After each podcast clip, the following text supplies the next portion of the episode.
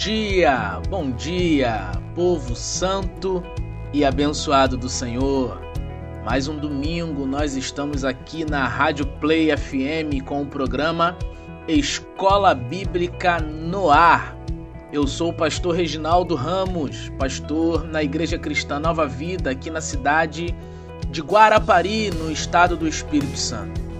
Que bom que estamos juntos mais uma manhã, mais um domingo. Hoje é dia 22 de novembro de 2020. O ano está acabando. E que ano foi esse? Na verdade, que ano difícil, que ano conturbado mas o Senhor nos guardou, nos protegeu, nos deu graça. O Senhor esteve conosco, nos sustentando e nos abençoando. Estamos prontos e prestes a vencer mais um ano. E nós estamos aqui nessa manhã, querido, para mais um estudo bíblico. Meu irmão, minha irmã, que bom ter a sua companhia aqui nessa manhã. Fique conosco e nós iremos aprender um pouco mais da palavra do Senhor. Escola Bíblica no Ar, um programa para edificar a sua vida. Fique conosco. Deus abençoe.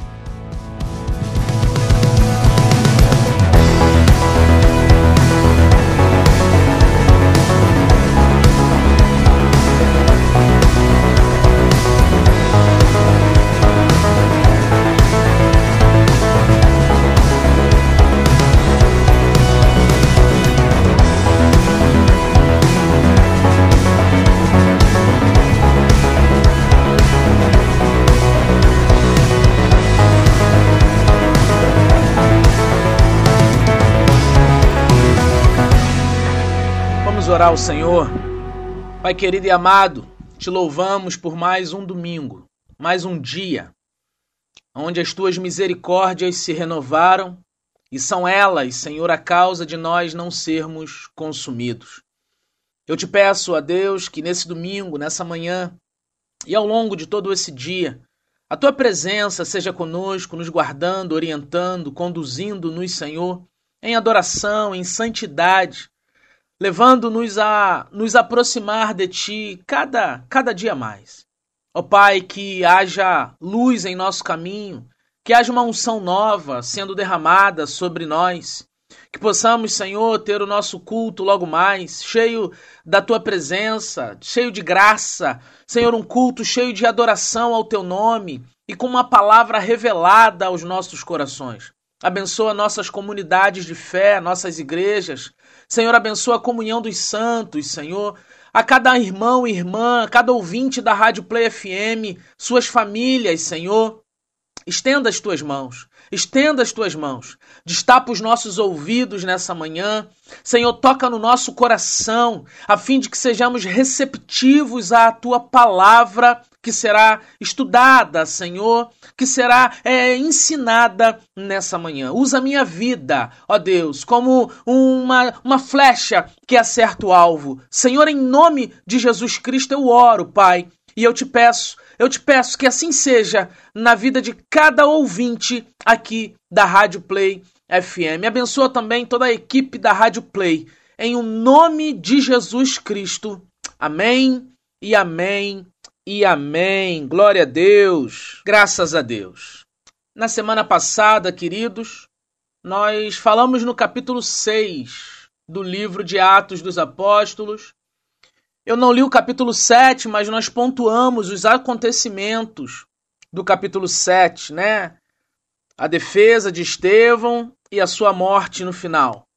Nós concluímos a ideia, o contexto desses dois capítulos. E hoje nós vamos adentrar no capítulo 8, né? Vamos dar início, sequência na história da igreja, no desenvolvimento da igreja, hoje a partir do capítulo de número 8. Então, separe seu caderno, sua Bíblia, abra aí o bloco de notas do seu celular ou do seu laptop, do seu uh, computador, não sei aonde você está nesse momento, não sei se no, no seu carro, no seu uh, iPhone, no seu Android, enfim.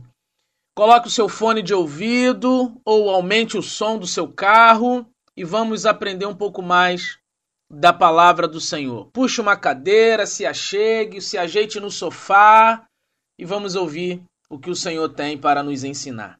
Capítulo 8, eu vou fazer uma leitura intensa, são 40 versículos, vou pedir a sua compreensão, vou fazer uma leitura dinâmica para que a gente possa também aí não perder o elo, não perder o foco e caminharmos juntos.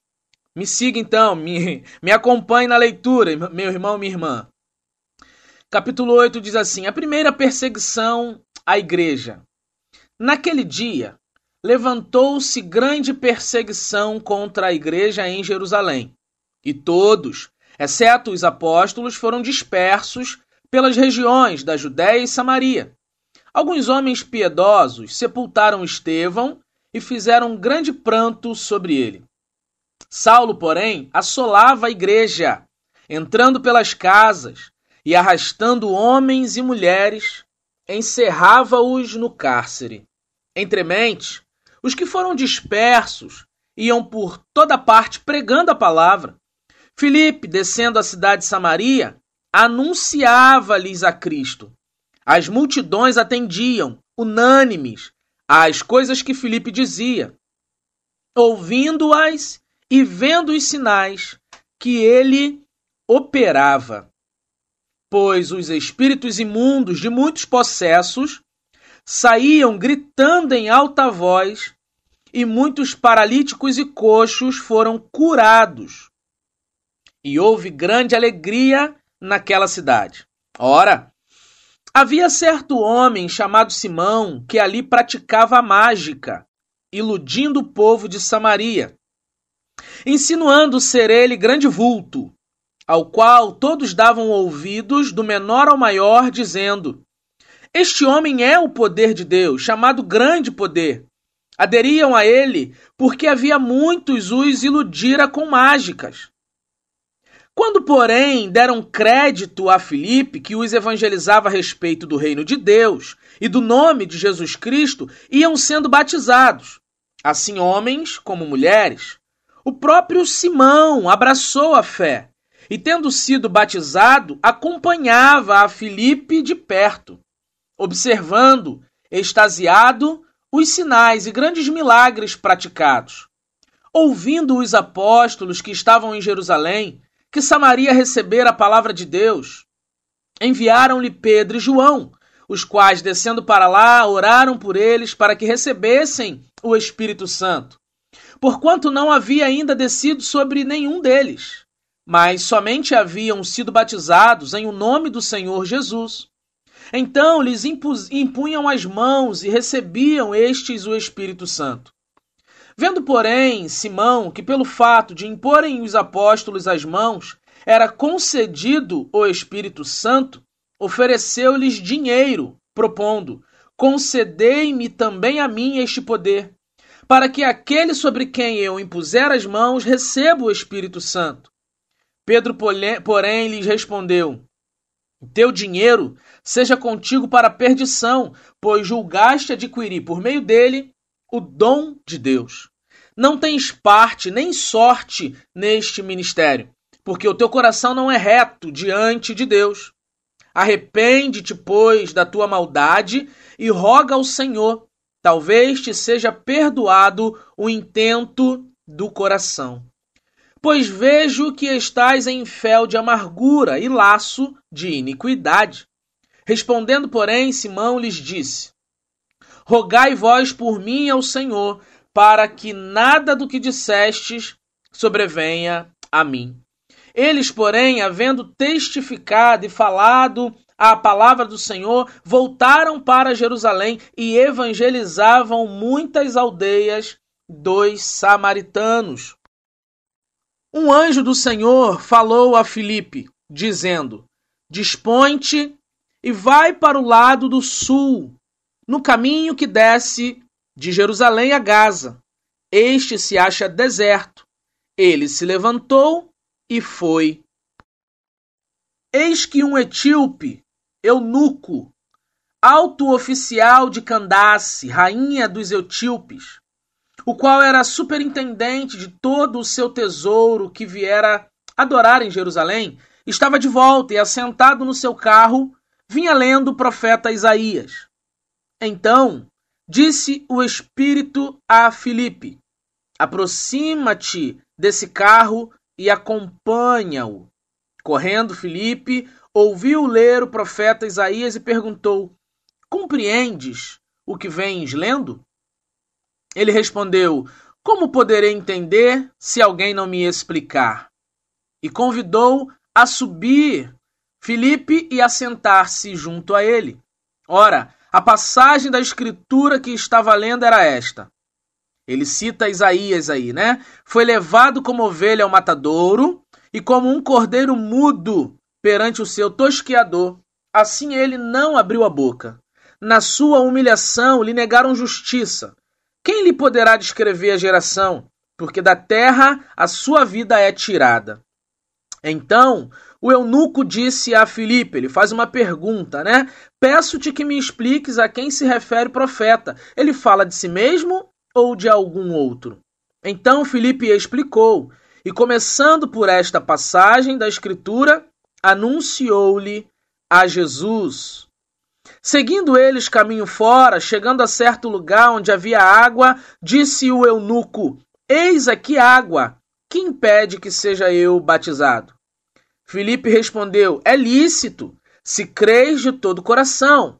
E respondendo ele, disse: Creio que Jesus Cristo é o Filho de Deus. Então mandou parar o carro. Ambos desceram a água e Filipe batizou o eunuco. Quando saíram da água, o Espírito do Senhor arrebatou a Filipe, não o vendo mais o eunuco, e este foi seguindo seu caminho, agora cheio de júbilo, cheio de alegria, né? Havia sido batizado. Versículo 40 encerra dizendo: Mas Filipe veio a achar-se em Azoto e, passando além, evangelizava todas as cidades até chegar a Cesareia. Que Deus abençoe a leitura da Sua palavra e o estudo que temos proposto para essa manhã. Como de costume, queridos, depois de ler o texto, nós separamos um ou dois versos para nossa meditação, né, como versículo-chave. E eu gostaria de separar aqui alguns versos nessa manhã com vocês eu quero separar o versículo de número 30 e o versículo de número 31, que diz: Correndo Filipe, ouviu-o ler o profeta Isaías e perguntou: Compreendes o que vens lendo? E ele respondeu: Como poderei entender se alguém não me explicar? E convidou Filipe a subir e a sentar-se junto a ele. A pergunta do eunuco é muito oportuna para nós aqui nesse domingo. Como poderei entender se alguém não me explicar? O propósito nosso aqui com o programa Escola Bíblica no Ar é levar o conhecimento, é, é levar o entendimento de forma simples da palavra do Senhor. E esse deve ser o propósito da igreja num todo, fazer com que o seu povo, os membros que ali assistem, entendam a palavra do Senhor. E para isso nós estamos aqui como pastores e professores de escola bíblica e líderes de ministério com o propósito de conduzir o rebanho do Senhor, é ensinar a palavra de Deus. Esse versículo, esses dois versículos, eles, eles definem o propósito da igreja, aqui no capítulo de número 8. Vou repetir então. Correndo Filipe ouviu ler o profeta Isaías, né, versículo 30, e perguntou: Compreendes o que vens lendo? A pergunta de Filipe a aquele eunuco deve ser uma pergunta que deve estar na ponta no da nossa língua todos os dias a todas as pessoas que nós conversamos sobre Cristo Jesus. Você compreende sobre Cristo? Você entende o que é a igreja, o propósito da igreja? Né? E ele respondeu: Como eu poderei entender se alguém não me explicar. Existem inúmeras pessoas ao nosso redor querendo entender a palavra de Deus e sem ter alguém que explique o que é a palavra de Deus. Tem muita gente falando sobre é, prosperidade, tem muita gente ensinando sobre vitória, tem muita gente falando e pregando sobre é, é, é vencer, mas a palavra de Deus. Não são todos os pastores que estão pregando-a. Isso é preocupante no século em que nós vivemos. Isso é, é de extrema importância voltarmos à palavra de Deus. Ensinar ao povo a palavra de Deus. Esse é o nosso propósito aqui. Bom, semana passada, né, como eu já disse no início, nossas vidas foram marcadas com o primeiro martírio cristão. Nós vimos Estevão, um dos sete diáconos escolhidos, ser morto e a, a, de forma é, né? Ele foi morto apedrejado. Isso teria abalado a igreja e o seu desenvolvimento? Isso teria impedido o crescimento da igreja? Isso teria é, é impossibilitado o agir de Deus no meio do povo? De maneira nenhuma. Quanto maiores eram as lutas, mais a igreja crescia e melhor a igreja se desenvolvia. Estevão é caracterizado primeiro Marte, porque Cristo Jesus ele não é caracterizado como Marte. O sacrifício de Jesus Cristo é um sacrifício é, vicário que alcança ah, o ser humano com salvação. Nenhum outro Marte é, morreu com esse propósito, mas para testemunhar do próprio propósito de Cristo. Então, Jesus Cristo não é considerado um Marte. Ele, ele não morreu por uma causa humana, ele morreu por uma causa divina, ele se entregou. E os outros que morreram após ele, por conta do Evangelho, aí sim, a partir de Estevão, são caracterizados como mártires da fé. Estevão é o primeiro. O capítulo 8 vai revelar um novo momento na vida da igreja. Novos nomes começam a aparecer, a surgir. E novos e maiores desafios começam a ganhar notoriedade é, no meio do povo, entre os apóstolos, aqui no meio da igreja, digamos assim. A perseguição à fé cristã ela vai se tornar ainda mais ferrenha mais acurada, mais, é, é, digamos assim, pragmática, mais, mais firmada em seus propósitos de impedir o avanço, o crescimento, o desenvolvimento da igreja. Saulo, que estava ali e viu toda a morte, todo o apedrejamento de Estevão, consentia na sua morte, né? Tem até uma frase que ela está como o início do capítulo 8, né? E Saulo consentia na sua morte. Eu não li essa frase na leitura do texto, porque essa frase ela tem uma ligação mais direta com o capítulo 7, o final do capítulo 7. Mas ela está ali, no início do capítulo 8. Saulo, ele desejava acabar com a igreja e ele consentiu na morte de Estevão. Ele estava ali, ele observou, ele viu. Saulo entrava de casa em casa, né, arrastando homens e mulheres ao cárcere. E agora? Será que essa igreja que enfrenta tamanha perseguição, que tem um homem de destaque, que é Saulo, perseguindo à frente dessa perseguição, será que essa igreja irá sobreviver? Será que essa igreja continuará a se desenvolver, eu costumo dizer que a perseguição é um caminho para o crescimento. Né? É uma frase muito muito usada é que ninguém taca pedra em árvore que não dá fruto. Se você vê uma árvore frutífera na beira da estrada, alguém já passou ali tentando arrancar uma fruta. Agora, se tem uma árvore comum, ninguém vai tacar pedra nela.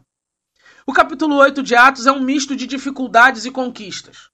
Enquanto o texto nos revela que a igreja corria perigo, por outro lado, ela continuava crescendo, ela não parou de desenvolver, ela não parou de crescer, ela seguiu o seu fluxo natural e salutar, saudável de crescimento.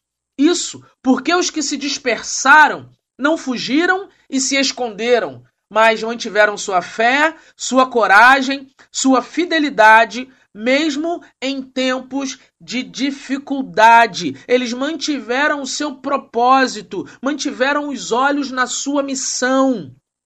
Se mantiveram íntegros na missão que o Senhor havia confiado a eles. E essa foi a marca da igreja do primeiro século: fidelidade, coragem e fé. Os que foram dispersos, eles iam por toda parte, diz o versículo 4 aí do capítulo 8, que eles iam por toda parte pregando a palavra. Entre mentes, os que foram dispersos iam por toda parte pregando a palavra. Eles se dispersaram, eles não não se esconderam.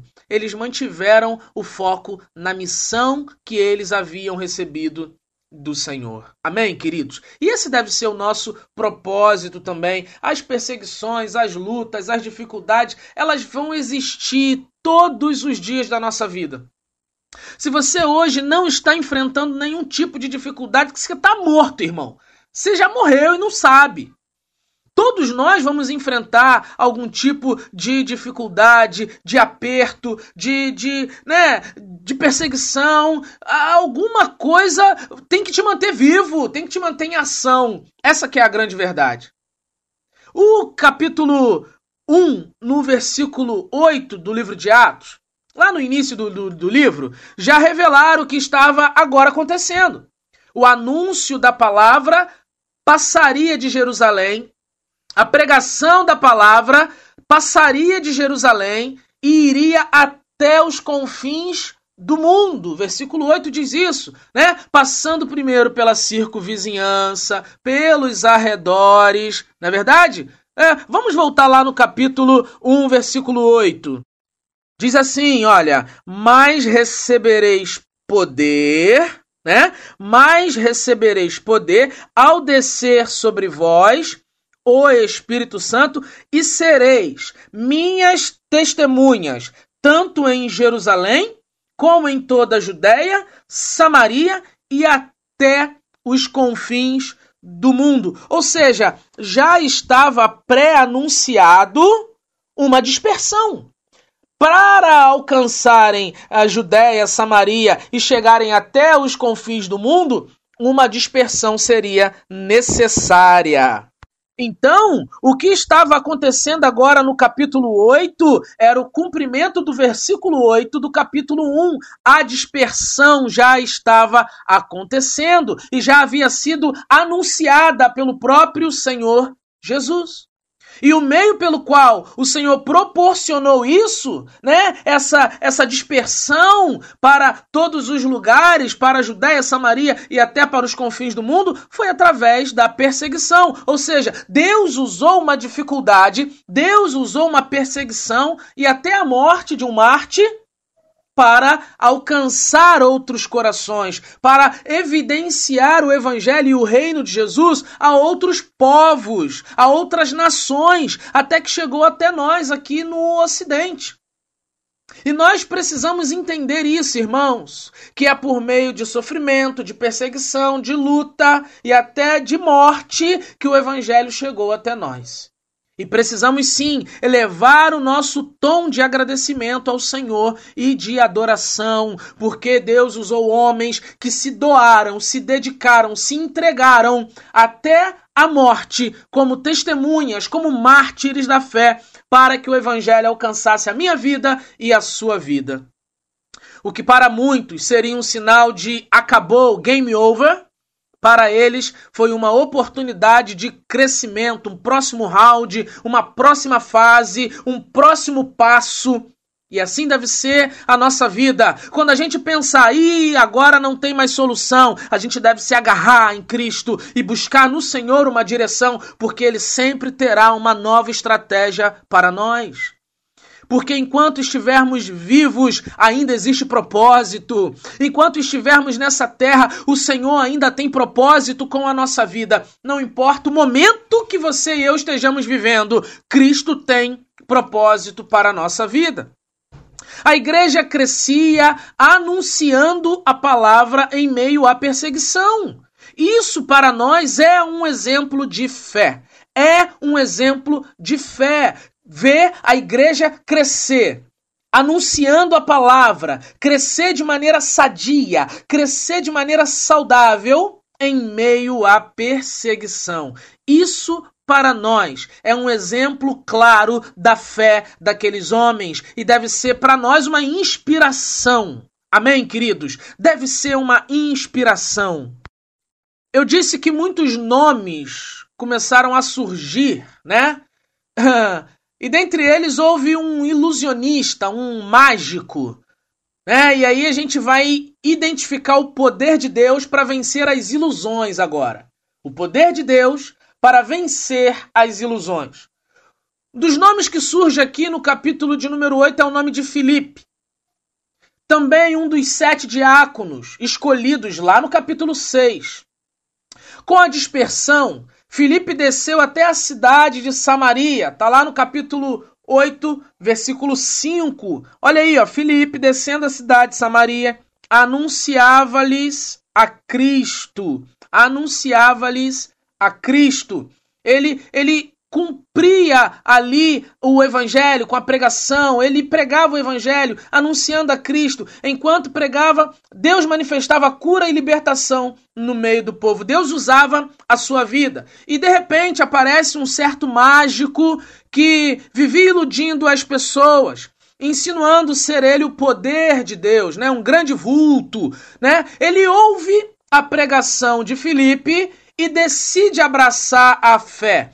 Então ele passa a acompanhar Felipe, observando os sinais que ele operava. Isso está lá no versículo 13. Diz assim: O próprio Simão abraçou a fé e, tendo sido batizado, acompanhava é, a Felipe de perto, observando, extasiado, os sinais e grandes milagres praticados ali praticados por Filipe, os sinais que Filipe praticara, que o Espírito de Deus fazia através da vida de Filipe.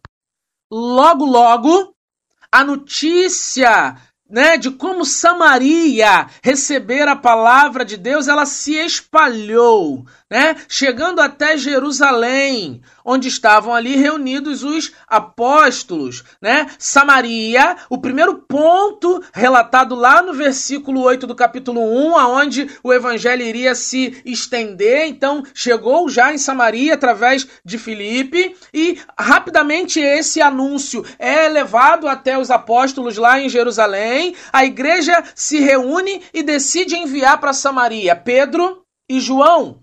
E estes, né, impondo as mãos sobre os novos convertidos quando chegaram lá em Samaria e atestaram o poder de Deus na vida de Filipe e a pregação do evangelho, a multiplicação do, do, do, do anúncio do evangelho, o crescimento da igreja já saindo de Jerusalém, eles então ministram o poder do Espírito, impondo as mãos sobre muitos daqueles que haviam recebido a palavra, que haviam se convertido com a pregação de Filipe. Eles agora também recebem o poder de Deus, o, o Espírito de Deus, a unção de Deus está agora sendo também liberada sobre o povo ali em Samaria.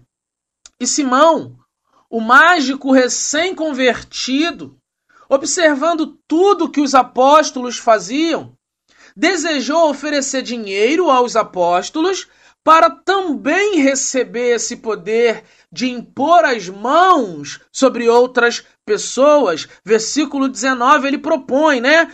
Propondo: concedei-me também a mim este poder para que aquele sobre quem eu impuser as mãos receba o Espírito Santo. De certa forma, aquele homem, Simão, o mágico, queria comprar o poder de Deus. Olha, eu quero comprar esse poder que vocês têm, como se tivesse dentro de um frasquinho, né? E ali os, os, os apóstolos puxassem a rolha e usassem como uma fórmula mágica, não é verdade? É, se, se ele queria comprar o dom de Deus com dinheiro. E se pararmos um pouquinho aqui poderemos dizer que muitos, ainda nos dias de hoje, tentam comprar o dom de Deus com dinheiro.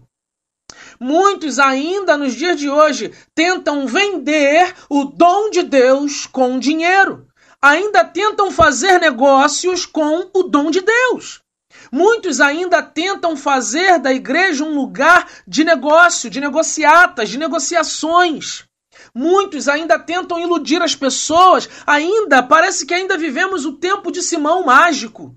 E se isso aconteceu na igreja primitiva, diante dos apóstolos, que foram testemunhas oculares de Jesus, muito mais em nossos dias, muito mais em nossos dias. Ainda existem Simão, ainda existem mágicos, ainda existem pessoas tentando comprar, vender, negociar o dom de Deus, o poder de Deus. E esse cuidado, queridos, esse cuidado a igreja, eu e você, precisamos ter cotidianamente. Olhando aqui para a igreja primitiva e o capítulo 8 do livro de Atos, nós temos um espelho, um reflexo do que pode e está acontecendo nos nossos dias em meio ao século 21. Nós observamos aqui, né, que a Bíblia já nos alertara sobre os falsos mestres, sobre os falsos profetas, dizendo que eles já estão no meio de nós. Esses ilusionistas, esses é, é, os Simões, né? Os Simões dos, dos dias atuais, né? Os mágicos dos dias atuais que estão nos púlpitos das igrejas, que estão nas TV, nos programas de televisão, que estão nos rádios, que estão nos outdoor. Nós precisamos ter muito cuidado com isso, para que não sejamos enganados, ludibriados precisamos estar linkados, abraçados, envolvidos com a sã doutrina, com a palavra de Deus, a verdadeira palavra de Deus, inerrante, infalível, completa, suficiente. Essa é a palavra de Deus para nós. Eu vou deixar aqui alguns versículos que falam aí sobre a questão dos falsos profetas, o primeiro deles é Mateus 24, 24. Mateus 24, 24. Porque surgirão falsos cristos e falsos profetas, operando grandes sinais e prodígios para enganar, se possível, os próprios eleitos. Vou repetir porque surgirão falsos cristos e falsos profetas, operando grandes sinais e prodígios para enganar, se possível, os próprios eleitos. Os falsos cristos, os falsos profetas vão operar grandes sinais. Vão operar prodígios, ou seja, vão estar em evidência porque quem opera grandes sinais, quem faz prodígio no meio do povo, fica logo em evidência. Mas a Bíblia está dizendo, queridos, que serão falsos cristos e falsos profetas.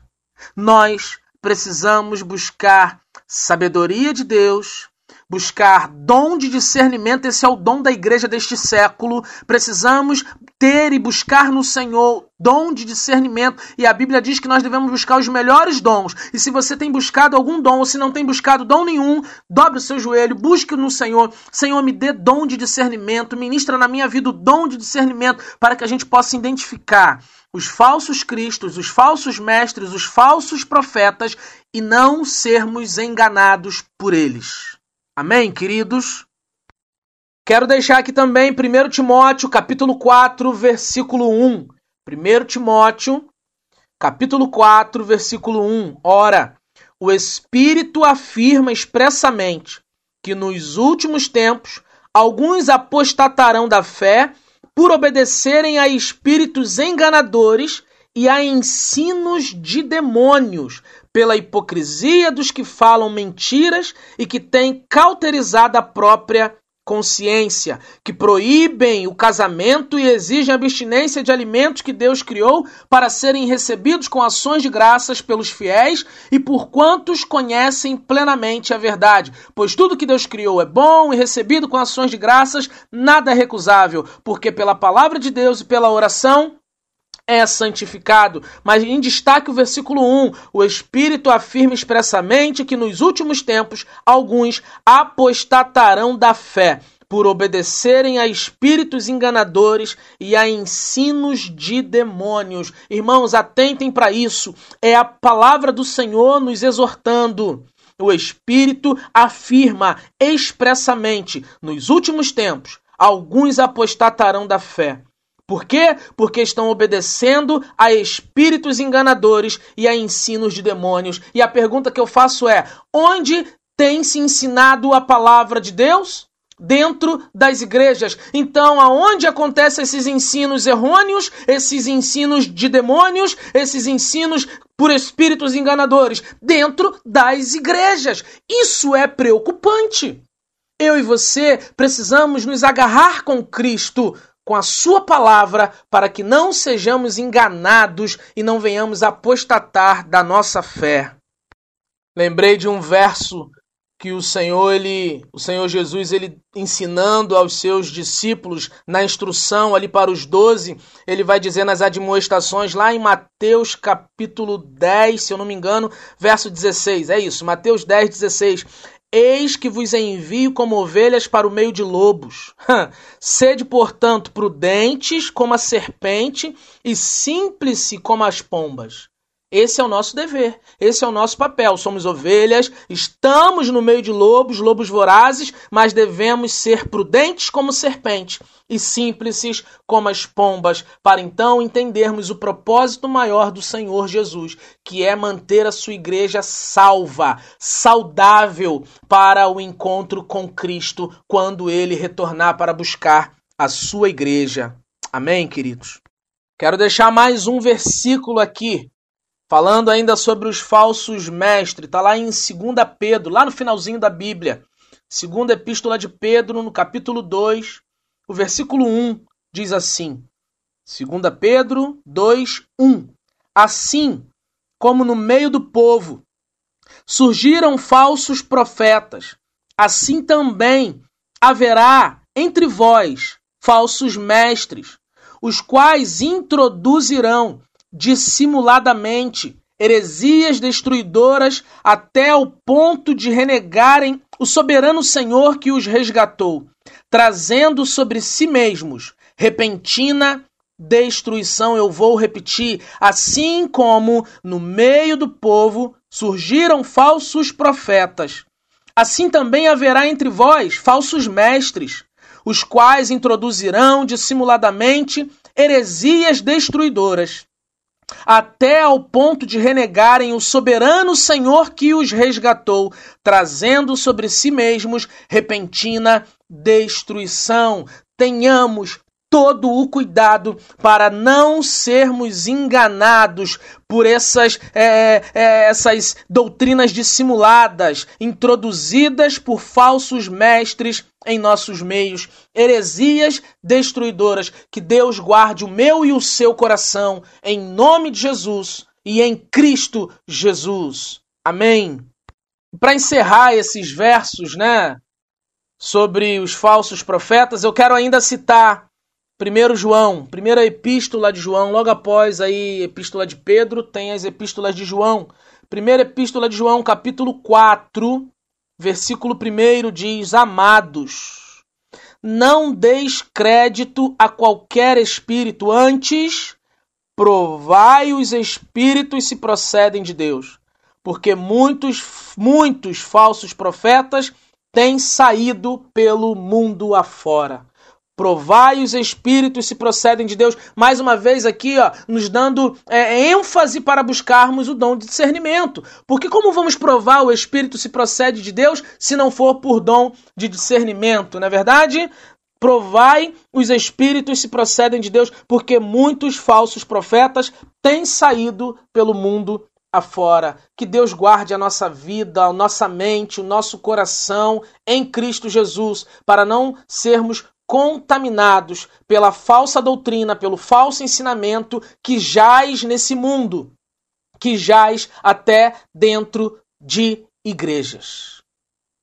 Eu queria destacar algo aqui ainda. Um falso profeta, ele pode ser um picareta, um enganador, um ludibriador, mas pode ser também alguém bem intencionado, porém mal instruído. Alguém bem intencionado, porém com uma má formação bíblica, com pouco conhecimento bíblico. E aí eu lembro de Paulo falando para Timóteo: olha, não ponha suas mãos precipitadamente, não seja neófito, né? Pode ser um falso profeta, um falso mestre, pode ser alguém que tem o coração desejoso verdadeiramente de servir a Deus, mas não sabe como fazer e acaba usando mal a palavra de Deus, fazendo mau uso da palavra de Deus. Mas aí tem um ditado antigo, né? Os meus avós já diziam isso, né? De boa intenção, o inferno está cheio. Isso é uma verdade. Não basta ter boa intenção, é preciso uma boa formação, é preciso conhecimento da palavra, é preciso dependência do Espírito. A nossa vigilância, irmãos, deve ser contínua para que não sejamos enganados e não nos tornemos enganadores. Somente pelo muito estudar a palavra de Deus e pela graça do Senhor, através das nossas orações e dependência do Espírito, é que de fato seremos protegidos. Então fica aqui, né, uma dica para você. A gente não pode sair tacando pedra em todo mundo se não nos for dada a oportunidade de ensiná-lo, de cobrar a ele o falso ensinamento. Olha, você sabe o que você está ensinando, você sabe o que você está fazendo, prova o espírito, prova pela palavra. Olha, isso que você está falando não, não condiz com o que a Bíblia diz, porque às vezes a gente pega um texto sem contexto e na hora de pregar prega uma heresia. Isso é falta do conhecimento. A palavra do Senhor vai dizer: olha, os meus filhinhos erram porque eles faltam conhecimento. O Senhor Jesus vai dizer isso. Amém, queridos? Voltando ao texto aqui, nós observamos Pedro exortando a Simão mágico, né? Lá no capítulo 8, versículo 20 e 23 do livro de Atos, que é o nosso livro base aqui. E no versículo 24 também, nós temos aparentemente aí o arrependimento de Simão. Né? Pedro repreende, chama sua atenção e aparentemente Simão ele se arrepende. Difícil de afirmar se ele estava ou não mal intencionado, se ele estava ali fazendo aquilo ali para se promover ou se ele queria ser um instrumento de Deus, mas não sabia como buscar essa graça do Senhor. Então achou que poderia pagar e receberia. Mas a palavra de Deus lhe incomodou. Somente com o esclarecimento da palavra, eu e você poderemos ajudar aqueles que estão vivendo enganados ou mesmo enganando aos outros. E essa é uma responsabilidade de toda a igreja ao ser instruída pela palavra da verdade. Não é uma responsabilidade só do pastor.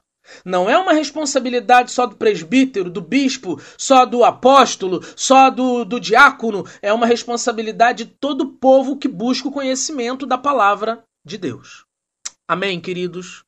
Vamos seguir mais um pouquinho e falar agora da experiência aí de Felipe e eu espero que você esteja sendo abençoado, que esteja recebendo a palavra do Senhor com alegria, né?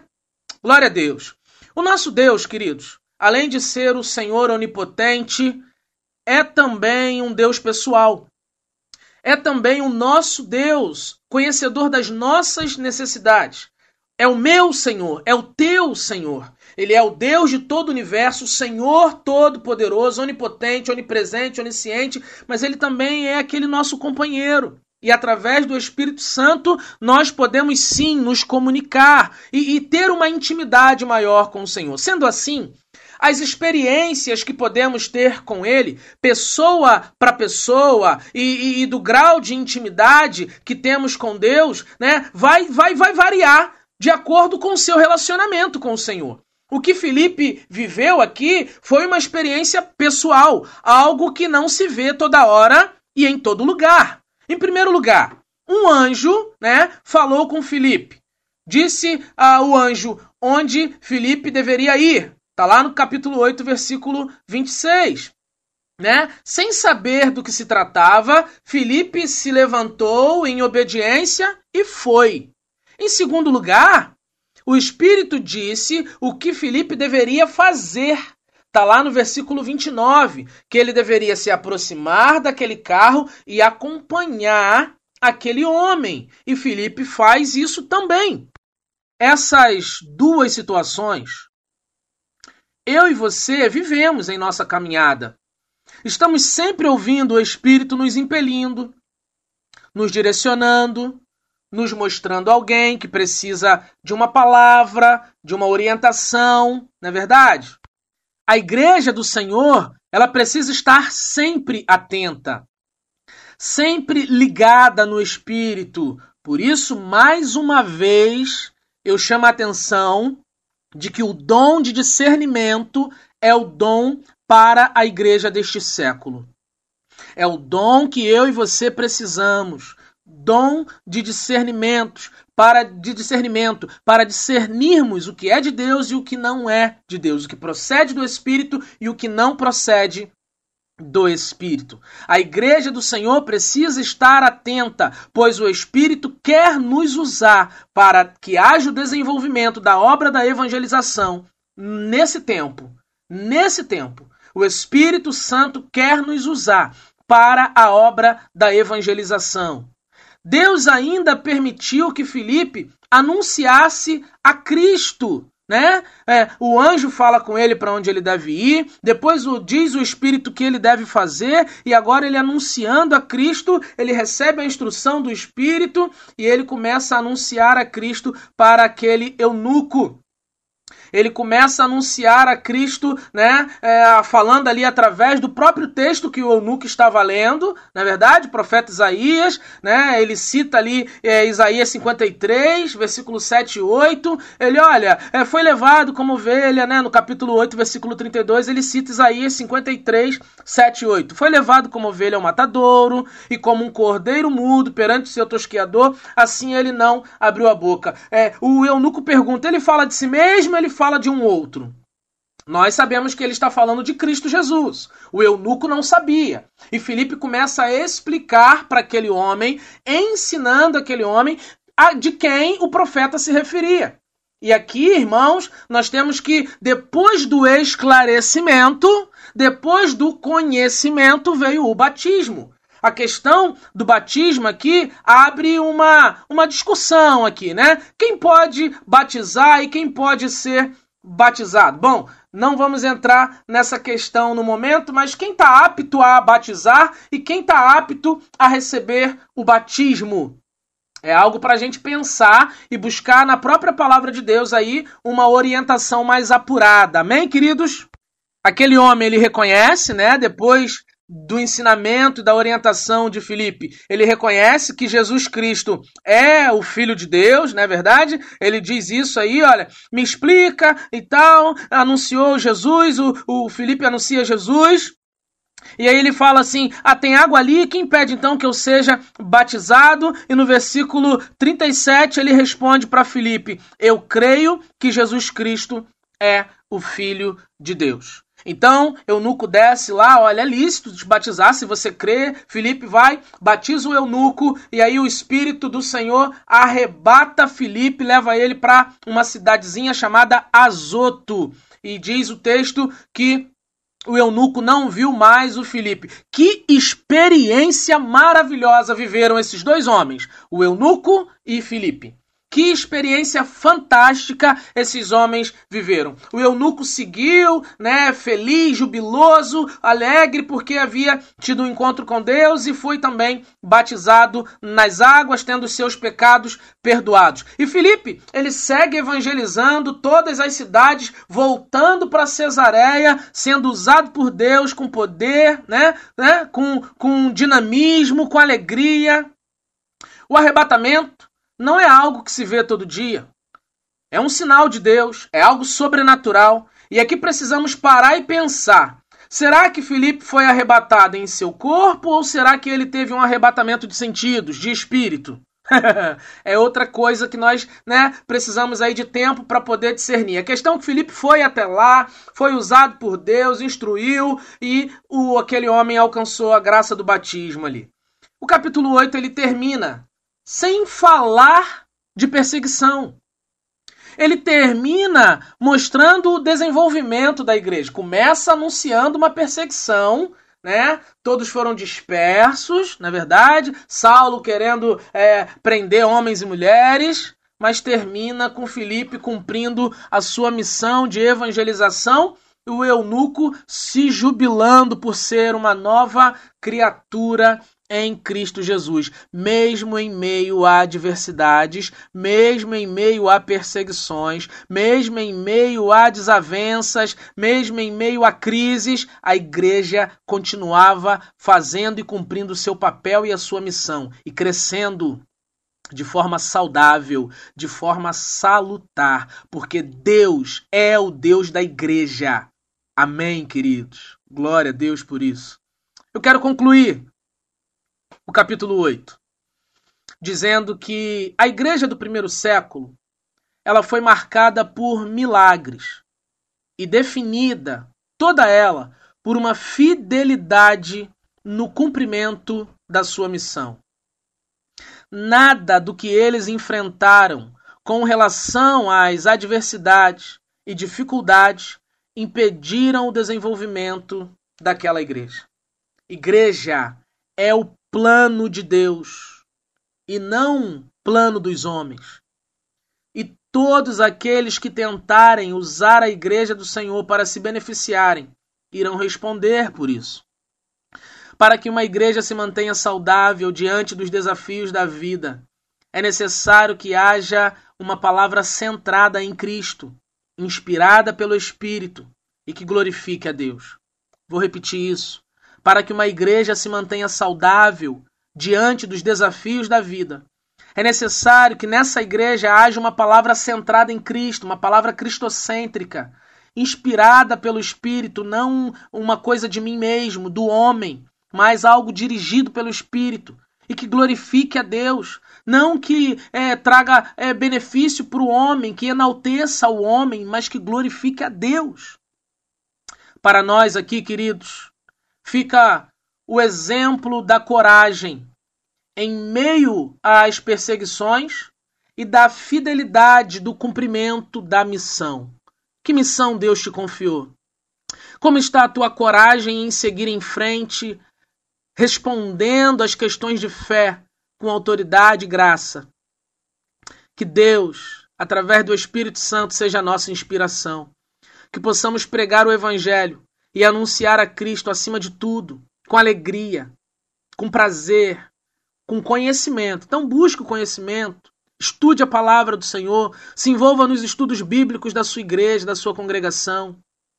Observe se o estudo é cristocêntrico, se a Bíblia está no centro do culto, se a pregação ela tem é, interesse, se ela é uma pregação dirigida, orientada pelo Espírito. Observe essas coisas. Ou se é uma pregação que busca só enaltecer o homem, que busca só é, oferecer caminhos de vitória para o homem e não glorifica a Deus. Eu quero deixar aqui algumas perguntas para a nossa reflexão. Que tipo de perseguição contra a sua fé você já enfrentou? Que tipo de perseguição você está enfrentando hoje? Segunda pergunta: o que devemos fazer para não sermos enganados por falsos mestres e falsos profetas? Que atitudes, que posicionamentos nós devemos ter? E por último, quais experiências com Deus mais marcaram a sua vida? Quais as experiências você já teve? Você pode lembrar de alguma? Use isso nas suas orações. Fale com Deus sobre essas coisas. Peça ao Senhor para te ajudar a vencer as perseguições, a manter um espírito reto, santificado, para que você não seja enganado e busque mais experiências ainda com o Senhor. Eu lembro de um texto na Bíblia, no livro de Lamentações, que diz: Quero trazer à memória aquilo que pode me dar esperança. Lembrar de experiências que já tivemos com o Senhor é esperança para seguirmos em frente. Que você receba essa palavra de ensino e de orientação, que o Espírito Santo te ajude, te abençoe. Em o nome de Jesus. Até nos vermos novamente, até é, falarmos, conversarmos novamente que Deus continue abençoando a sua vida de forma rica e abençoada. Um grande abraço, meu irmão. Deus abençoe sua vida mais e mais.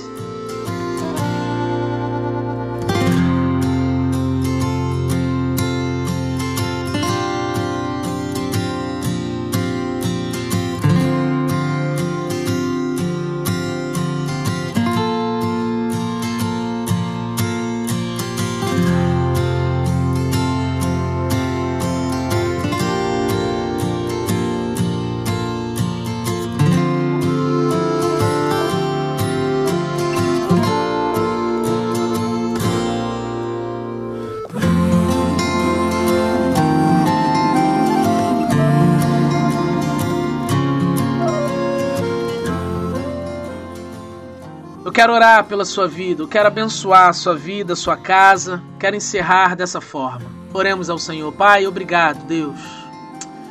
Que privilégio, Senhor, conhecer um pouco mais da tua palavra. E mais, Senhor, ter a liberdade para colocarmos em prática os teus ensinamentos. A tua verdade liberta, traz orientação, dá ensinamento e direção. E nós estamos aqui por causa da tua palavra com liberdade, com alegria, para ouvirmos a tua voz. Peço que o Senhor tenha falado ao coração de cada ouvinte aqui da Rádio Play FM e que possamos, Senhor, exercer o nosso papel, a nossa missão, independente das dificuldades que enfrentamos. Te peço que abençoe os nossos lares, nossas famílias, nossos filhos, nossos cônjuges.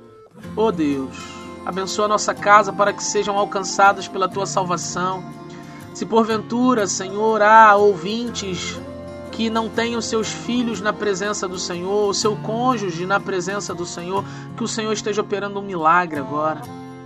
Que o Senhor esteja adentrando no coração, que essa palavra de oração possa incomodar esses irmãos, esses homens, essas mulheres, esses jovens, essas crianças. Que haja luz sendo liberada, Senhor que haja verdade sendo comunicada que haja salvação sendo é, ministrada no coração dos teus filhos. Guarda-nos e proteja-nos, Senhor, desse surto de coronavírus, Senhor, essa segunda onda, como tem chamado alguns, ó Deus, em nome de Cristo Jesus. Guarda, blinda a tua igreja, proteja-nos, Senhor. Em o nome de Jesus nós oramos. Amém. E amém. E amém. Que Deus abençoe sua vida e obrigado pela audiência aqui, obrigado por estar conosco, pela tua companhia aqui na Rádio Play FM. Divulgue essa rádio, divulgue nosso programa, nos ajude. Se você deseja comunicar-se comigo, escreva-nos pelo e-mail icnvguarapari.gmail.com icnvguarapari.gmail.com Siga-nos também nas redes sociais ICNV Guarapari, tanto no Instagram quanto no Facebook, nossa página Siga-nos nas redes. Que Deus abençoe, que Deus abençoe. Fique na paz e siga na fé. Um grande abraço. Até domingo que vem.